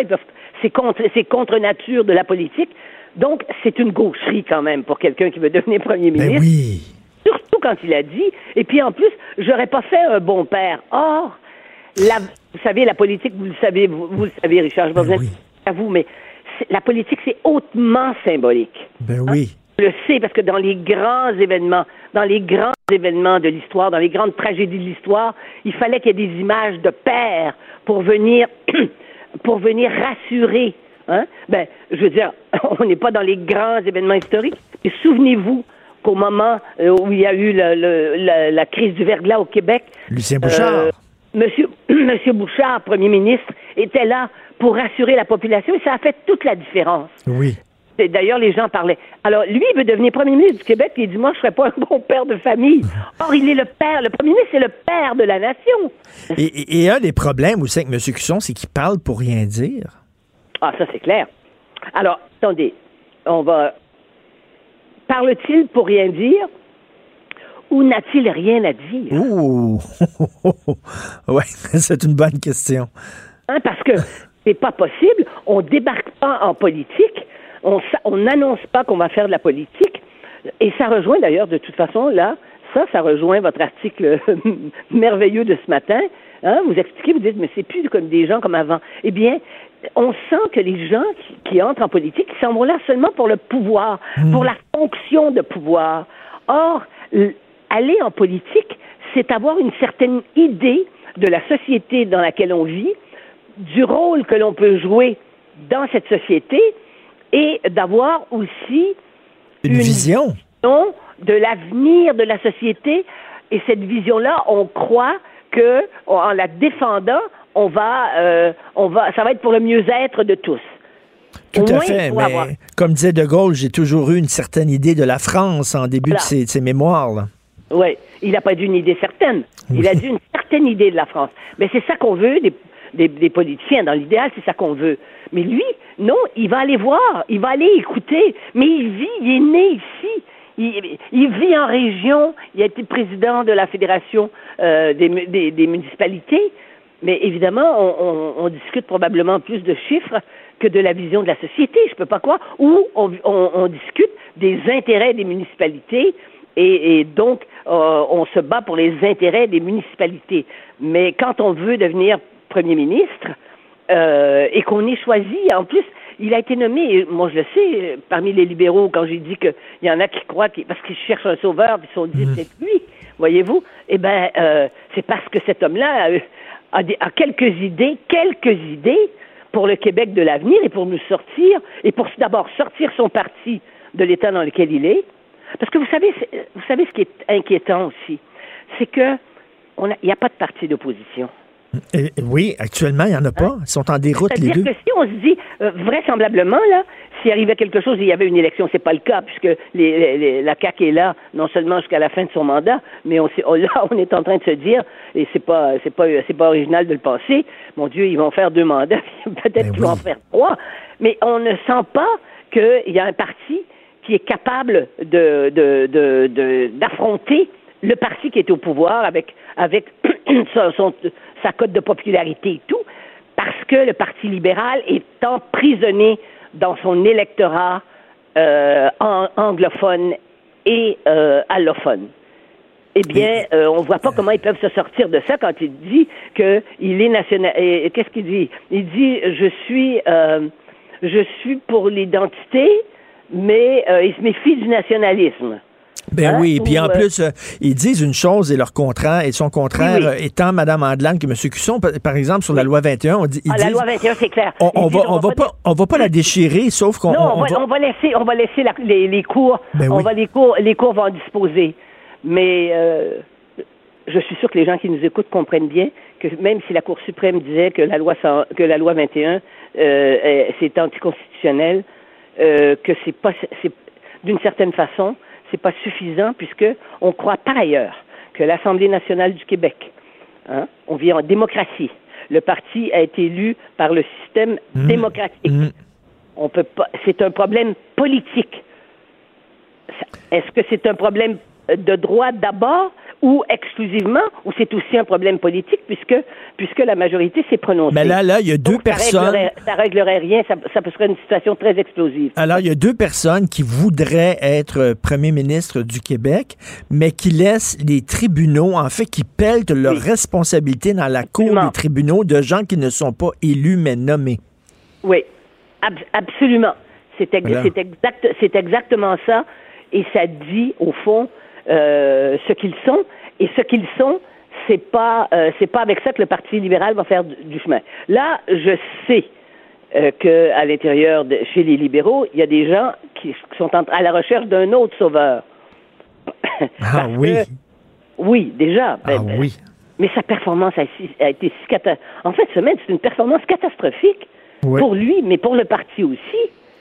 Mais il n'y a pas d'idée. Il est là, il dit je vais écouter, je vais écouter, je vais écouter. Mais là, c'est c'est- c'est- c'est pas. il faut- on, on attend de quelqu'un qui a, qui a des idées.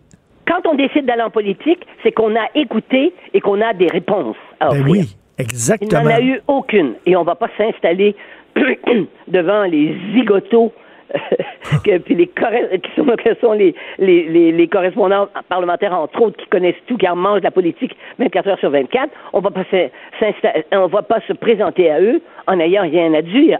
rien à dire. Donc, lui, il est déjà hors jeu, on peut le dire. Madame Andelade, elle a déçu. Euh, Madame Anglade, elle a fait une grave erreur je- que j'ai notée ce matin dans c'est qu'elle a pris l'initiative de dire que non, elle pouvait être élue parce qu'elle était noire. Donc, Ben oui. elle induit là, quelque chose de très, très, très dangereux, à mon avis. C'est ben, Elle déjà. laisse entendre. Parce que la conclusion, si on suit son raisonnement, c'est que si elle n'est pas élue, euh, ça veut dire que ça veut dire qu'elle est qu'elle est une victime et que c'est parce qu'elle est noire. Ben oui, donc elle essaie de, euh, on peut dire d'instrumentaliser à la limite euh, la couleur Oui. de sa peau. Oui, oui. Je ne sais pas si elle s'est rendue compte de ça. Mais elle s'est victimisée en faisant ça, alors que euh, il y a tellement de gens et d'autres Noirs qui ont été au pouvoir. hein. On a des- on a ce matin des on a ce matin des déclarations de Makakoto euh, et, et de, de, de, de deux, deux membres de la communauté ha- ha- haïtienne qui ont été maires euh, en Abitibi depuis très Ben longtemps. On a le, le, le Parti québécois a, a, voté son premier député en 76, son premier député noir à l'Assemblée nationale aussi. Alors donc, mais ça, c'est un débat.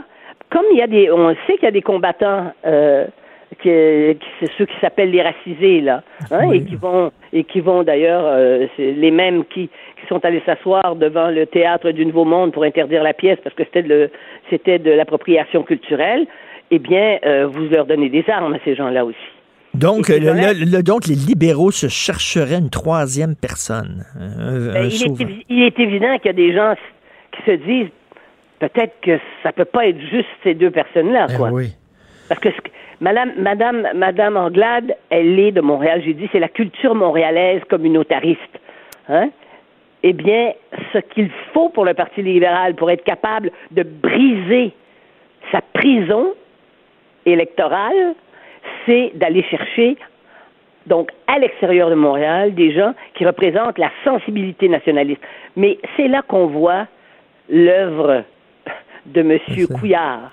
Il a réussi à dénation... déna- comment on dirait, on pourrait dire ça, à dénationaliser d'une Oui. certaine façon Le Parti la libéral. société, oui, le Parti libéral. Ben, j'ai, j'ai très hâte de voir qui serait la troisième personne. On continue bien sûr à vous lire. Votre texte s'intitule PLQ, dérapage dramatique. Le Je veux mot est important. ajouter- je veux juste vous ajouter qu'il y a un des lecteurs qui est venu sur le commenter sur le site et lui, il avait l'air d'être sûr, mais ça c'est vous voyez, ça, ça, ça déclenche ça déjà. Il a dit, mais c'est Mario Dumont qui s'apprête à, à retourner au Parti libéral, pauvre Mario. C'est qu'il y a d'autres objectifs dans la vie. Euh, Tout à fait. Merci beaucoup, Denise. Euh, Bonne très bien. semaine. Au revoir. Merci, Denise. Bonne semaine. Et au moment où euh, on vous parle, euh, il y a une entente au CN. Ça vient de tomber, dernière nouvelle. Donc, entente au CN, ce qu'on veut dire, ce qu'on veut dire, c'est que les trains vont commencer à rouler. Le propane va se promener à travers le pays. Donc, euh, c'est la fin euh, de la crise, on l'espère, pour les cultivateurs québécois. Politiquement incorrect. Joignez-vous à la discussion. Appelez ou textez 187 Cube Radio. 1877 827 2346. Donc, on le rappelle, entente de principe entre le CN et ses 3000 euh, employés là, qui étaient en grève. Donc, on espère que ça va aller mieux en con- concernant l'approvisionnement au propane. On va parler maintenant avec Antoine Robitaille, mon chum Antoine, chroniqueur au bureau d'enquête, Journal de Montréal, Journal de Québec et animateur de l'émission Là-haut sur la colline ici euh, à Cube Radio. Salut Antoine. Oui, bonjour. Hey, on va parler de, de, de course au leadership. On vient d'avoir Denise Bombardier. On en parlait. Euh, Aujourd'hui, j'écris sur. euh, ben, j'ai dit finalement qu'il n'y a rien qui m'excite dans ces deux courses-là, autant au PQ qu'au PLQ. Puis je dis qu'on est quand même très loin de la belle période euh, des Bouchards, des Landry, des Parizeau, des Lévesque et même des Bourassa. Qu'est-ce que tu en penses? Est-ce que je suis un vieux schnock nostalgique? Ben oui, un peu. Mais, mais je, je partage euh, ta, ta condition de vieux schnock, donc euh, j'ai pas peur de le dire. Mais en même temps, écoute, c'est un texte qui nous fait euh, beaucoup réfléchir, qui me fait penser à plein d'affaires. Euh, D'abord, tu sais, la génération des, euh, des Trudeau, Lévesque, puis ensuite Parizeau, Bouchard, c'est quand même une génération qui avait fait le cours classique. Oui. Et je me demande des fois s'il n'y a pas un lien avec la, la formation de ces gens-là, euh, une formation euh, qui était axée sur le décentrement, c'est-à-dire on- n'était pas centré sur la période actuelle puis sur le vécu des jeunes. On- oui. On, voulait justement qu'ils apprennent d'où on venait. Et, et- et- et c'était par les grands textes, hein, souvent. Et, et quand on étudie les grands textes, ben, je pense qu'on on fait des exercices d'admiration et on, on est tiré vers le haut. Alors, Oui. euh, et il y a une belle phrase d'Anna Arendt, euh, qui est une philosophe euh, que, que j'adore. Et qui a beaucoup écrit dit sur qu'on a besoin d'une éducation. C'est bon parce qu'elle dit on a besoin d'une éducation conservatrice, donc euh, qui conserve les grandes œuvres, qui les, les passe, pour garder ce qu'il y a de révolutionnaire chez le chez l'enfant.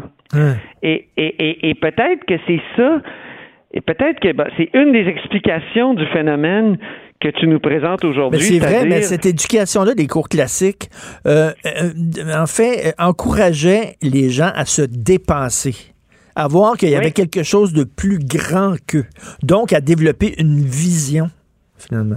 Oui, c'est ça. Alors, c'est pas la Mm. seule explication, parce que qu'il y en a d'autres. Moi, je pense qu'aujourd'hui, puis tu le dis un peu là, à un moment donné, tu dis, il y a des, euh, on, on- est dans, dans les médias sociaux, on est dans les- ça roule 24 heures sur 24. Si on savait tout sur des grands personnages du passé, euh, je pense qu'ils seraient pas sur un piédestal nécessairement. On les verra plus, que- on les verrait plus comme des gens qui étaient bien inspirés, mais qui étaient des, des humains et non des, des surhommes. Ben je oui. pense qu'on n'a pas toutes les informations sur Churchill. On n'a pas toutes les informations sur euh, même sur l'évêque. L'autre fois, j'interviewais Louise Baudouin. Je disais, est-ce qu'il aurait survécu à l'ère du mois aussi? Eh boy. Elle dit non. À. Ben écoute, l'évêque, c'est un, c'est un courailleux, c'est un homme à femme. Churchill, il prenait de l'opium. Euh, euh, écoute, il n'y a rien que De Gaulle qui avait rien à se reprocher parce qu'il était plate comme la pluie. Mais, mais effectivement. Mais, mais, mais tu vois, tu vois, je pense qu'il y, y a quelque chose de- des médias aujourd'hui qui, qui rabaisse constamment. Et, et qui et qui fait en sorte qu'on a peut-être moins un respect absolu et qu'on on est tous plus euh, soupçonneux par rapport aux, aux- aux gens qui se présentent avec des grandes idées. Et autre chose aussi, euh, puis j'en parle dans mon texte, les lobbies. Je dis que, bon, dans les années 70, tu pouvais avoir euh, un projet comme la baie James et tu n'avais pas des lobbies sur le dos. Aujourd'hui, tu construis un cabanon dans ta cour, mon Dieu, puis les écolos s'énervent. c'est vrai, c'est vrai. Mais il y, a une, il y a une autre affaire, que, euh, un autre phénomène ou un autre facteur d'explication de, du fait qu'on a des, des, des leaders plus drames, c'est qu'à cette époque-là, on était dans une période de construction. Sais, là, quand on construit une maison, c'est, exaltant. On se demande où on va mettre euh, telle affaire, telle fonction. Tu sais, et, et c'est, comme quand on construit un État. Tu sais, on, on, on, on crée, mettons, un, un système de santé, un système d'éducation. euh, puis là, on est tout, euh, tout énervé parce qu'on se demande, on se projette dans l'avenir, puis tout ça. Mais quand on est dans une période d'entretien, C'est plate. c'est plate. Et, même quand tu gères la plate, mais en même décroissance. En même temps, tu sais, on renoncerait pas à notre système actuel. Puis tu sais, quand euh, j'entends Catherine Dorion dire que, par exemple, ben, c'est une de- des nombreuses qui disent ça que que nos gouvernements néolibéraux ont, sacré le Québec et l'État par terre, c'est pas vrai. Notre État a, a jamais été aussi développé. Dans les même sous les années Bouchard, là où on a fait le déficit zéro, on a ajouté des garderies, on a ajouté de l'assurance médicaments, on a ajouté euh, des affaires comme euh, super importantes comme la, la, la perception automatique des pensions alimentaires. Écoute, il y a plein de choses que l'État. Puis après ça, l'équité salariale. Puis après ça, tu sais, t'as as eu les congés parentaux. Donc l'État est bien développé. Puis je pense que si justement il y avait des, des, des gens de, de, de, de droite, genre Adrien Arcan, euh, pas Adrien Arcan, mais comment il s'appelle, Adrien Pouliot. Oui. Euh, oups, fait un- oui, fait- un lapsus. ouais, écoute, euh, on effacera ça au montage. Mais tu comprends ce que je veux dire? Euh, Adrien Pouliot arrivait au pouvoir puis il disait nous autres, on va vraiment réduire l'État. Les gens ne seraient pas d'accord. Les gens ne seraient Oui. pas d'accord. Tout à fait. Donc les gens aiment leur État, tout ça, mais il faut l'entretenir. Mais il faudrait développer une espèce de. Qu'est-ce que ce serait une vision exaltante pour une époque d'entretien? C'est pas évident. C'est pas évident. pas évident, hein? Ben non, euh, quand t'entretiens, il n'y a rien d'exaltant. C'est pour ça que les politiciens préfèrent ouvrir de nouvelles autoroutes qu'entretenir les routes déjà existantes. Là. C'est, c'est pas, euh, c'est pas comme ça que tu, tu t'excites les gens. Et écoute, euh, c'est bizarre aussi. Tu sais, dans la même semaine, il y a Mme Andelane qui dit le Québec est prêt pour une femme noire, puis tu as Sylvain Gaudreau qui dit le Québec est prêt pour un gay. Ben, tu sais, Ouais. c'est comme, on s'en fout de ça. Ayez des idées. On dirait qu'à à défaut d'avoir des idées originales, ils se rabattent sur leurs caractéristiques de leur personnalité. Mais on s'en fout. Mais à leur, à leur décharge, c'est pas eux qui mettent ça en avant.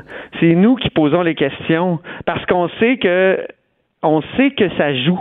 Tu sais, euh, moi, j'ai, hier, j'ai posé une question à Sylvain Gaudreau sur son homosexualité, puis je me suis dit, je me sentais un peu mal de, de la poser, mais en même temps, je savais très bien, pour avoir couvert André Boisclair, que ça n'avait pas toujours été évident pour lui.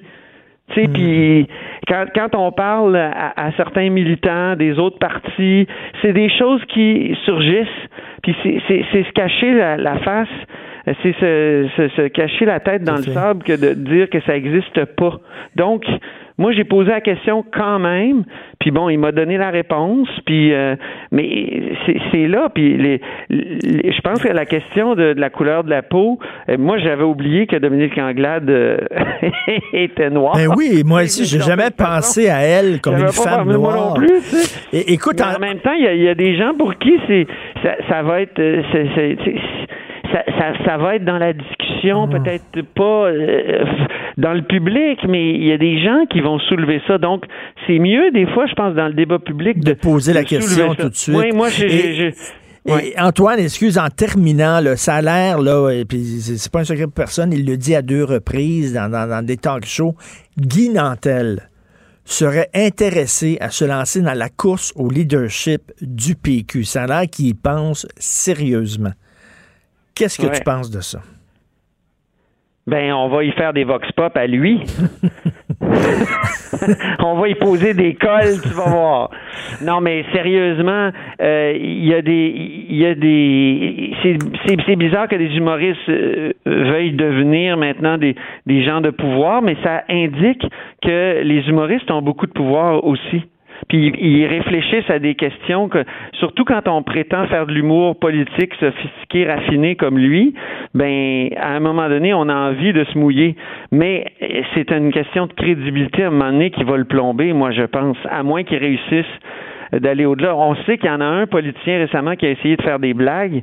Ça n'a pas tellement bien marché, c'est Jean-François Lisée. Mais oui. Avec ses blagues de péquistes. Et Guy, tout- Guy, Guy, c'est une personnalité aussi clivante. là. Il y a des gens qui, qui l'adorent et j'en suis. Moi, je suis allé voir ses shows, je le trouve brillant, mais il y a des gens qui trouvent que son humour est, est trop à droite, sexiste, homophobe, il se fait, ben, il se fait critiquer. Donc, est-ce que tu veux d'un chef clivant? Oh. Ouais, ben pourquoi devenir chef tout de suite aussi? Qu'est-ce qu'ils ont tous à vouloir être Ben oui. chef avant d'être indien? Soyons indiens quelques années, là. Puis quand t'as été assez indien, là, deviens chef.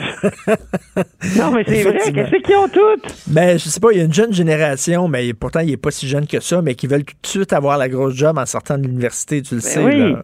Paul Saint-Pierre Mon- Plamondon, c'est la même affaire. là. Au Ben moins, oui. il y a- il y, a une campagne électorale dans le corps, là. Mais euh, euh, Bastien aussi. Bastien, il s'est jamais présenté. Je veux dire, euh, attendez, là. Ben C'est une- excellente remarque. Hey, c'est tout le temps le fun de te parler, An- Antoine. J'adore ça chaque fois. Plaisir partagé, mon cher Merci. On écoute bien sûr là-haut sur la colline à Cube Radio. Merci, Antoine. Salut. Jonathan, as-tu entendu ça? Ça a l'air que Guy Nantel serait intéressé à la Ah non, course mais attends, du PQ. je- moi, moi, j'ai accroché sur un élément dans l'article de la presse ce matin. là. La relationniste de Guy Nantel a affirmé lundi, et je cite, qu'il n'a pas encore décidé s'il réfléchissait. Ça, ça aurait fait une Christie de bonne réponse dans un Vox Pop de Guy Nantel.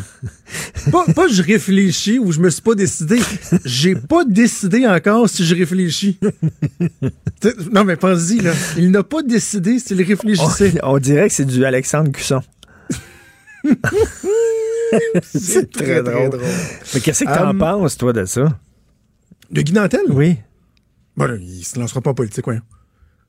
Ah. Mais ça a l'air qu'il pense sérieusement. Bon, écoute, s'il pense, euh, OK, qu'il arrive avec des idées, puis on le traitera comme, euh, comme tout le monde. On le traitera comme on, on traite un sportif qui s'en va en, en politique, un journaliste qui s'en va en politique. Il aura euh, à, à faire face à la réalité de, de, de, de ce que c'est. Euh, et comme et peut-être que comme bien des gens, ils se rendraient compte que des entrevues sur le sport, des entrevues sur les arts, euh, soi-même faire des entrevues, c'est autrement différent Mhm. que d'être dans l'arène politique et de répondre aux Tout questions euh, des journalistes. Écoute, on le rappelle, un règlement, là, entente de principe au CN. Donc, de quoi tu vas parler dans ton émission? Ben, en ouverture de show, je le ferai pas tout de suite parce que euh, avec toi, ben, je vais le faire dans quelques instants. Je, je t'avertis que je vais péter une coche. je vais sauter un Sur- casquette sur euh, les gens en général et les collègues aussi qui reprochent à Dominique Anglade d'avoir instrumentalisé la couleur de sa peau. OK. C'est odieux, c'est dégueulasse c'est du mauvais travail.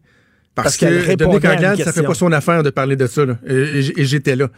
Euh, donc, euh, je, je trouve ça vraiment petit qu'au Québec, on en soit rendu sans s'informer à attaquer une personne, euh, à lui prêter des motifs sur des trucs aussi sensibles que ça, là, le racisme et tout ça. Euh, J'ai envie de dire honte à ceux qui ont été là sans sans être informés, sans faire un, un- un bon travail. Même chose pour les gens qui commandent dans l'espace public. Alors voilà, c'est dit, c'est fait. Et, et- Euh, et justement, j'aurai en entrevue Dominique Anglade. euh, on va faire une longue entrevue où on va parler notamment de ça et de plein d'autres trucs par rapport à la course à la chefferie. On a entendu Alexandre Cusson hier avec le collègue du Trisac, donc Dominique Anglade qui va être dans le show dans le deuxième segment vers 10 Toujours pas avec Maude, qui est toujours... euh, Qui est toujours sur le carreau. Sur le carreau. Donc, euh, on va t'écouter. Merci beaucoup à Hugo Veilleux à la recherche, Fred Rio à la console, sans qui je ne pourrais faire le show. Et on se reparle demain à 8 h. Passez une excellente journée politiquement incorrecte.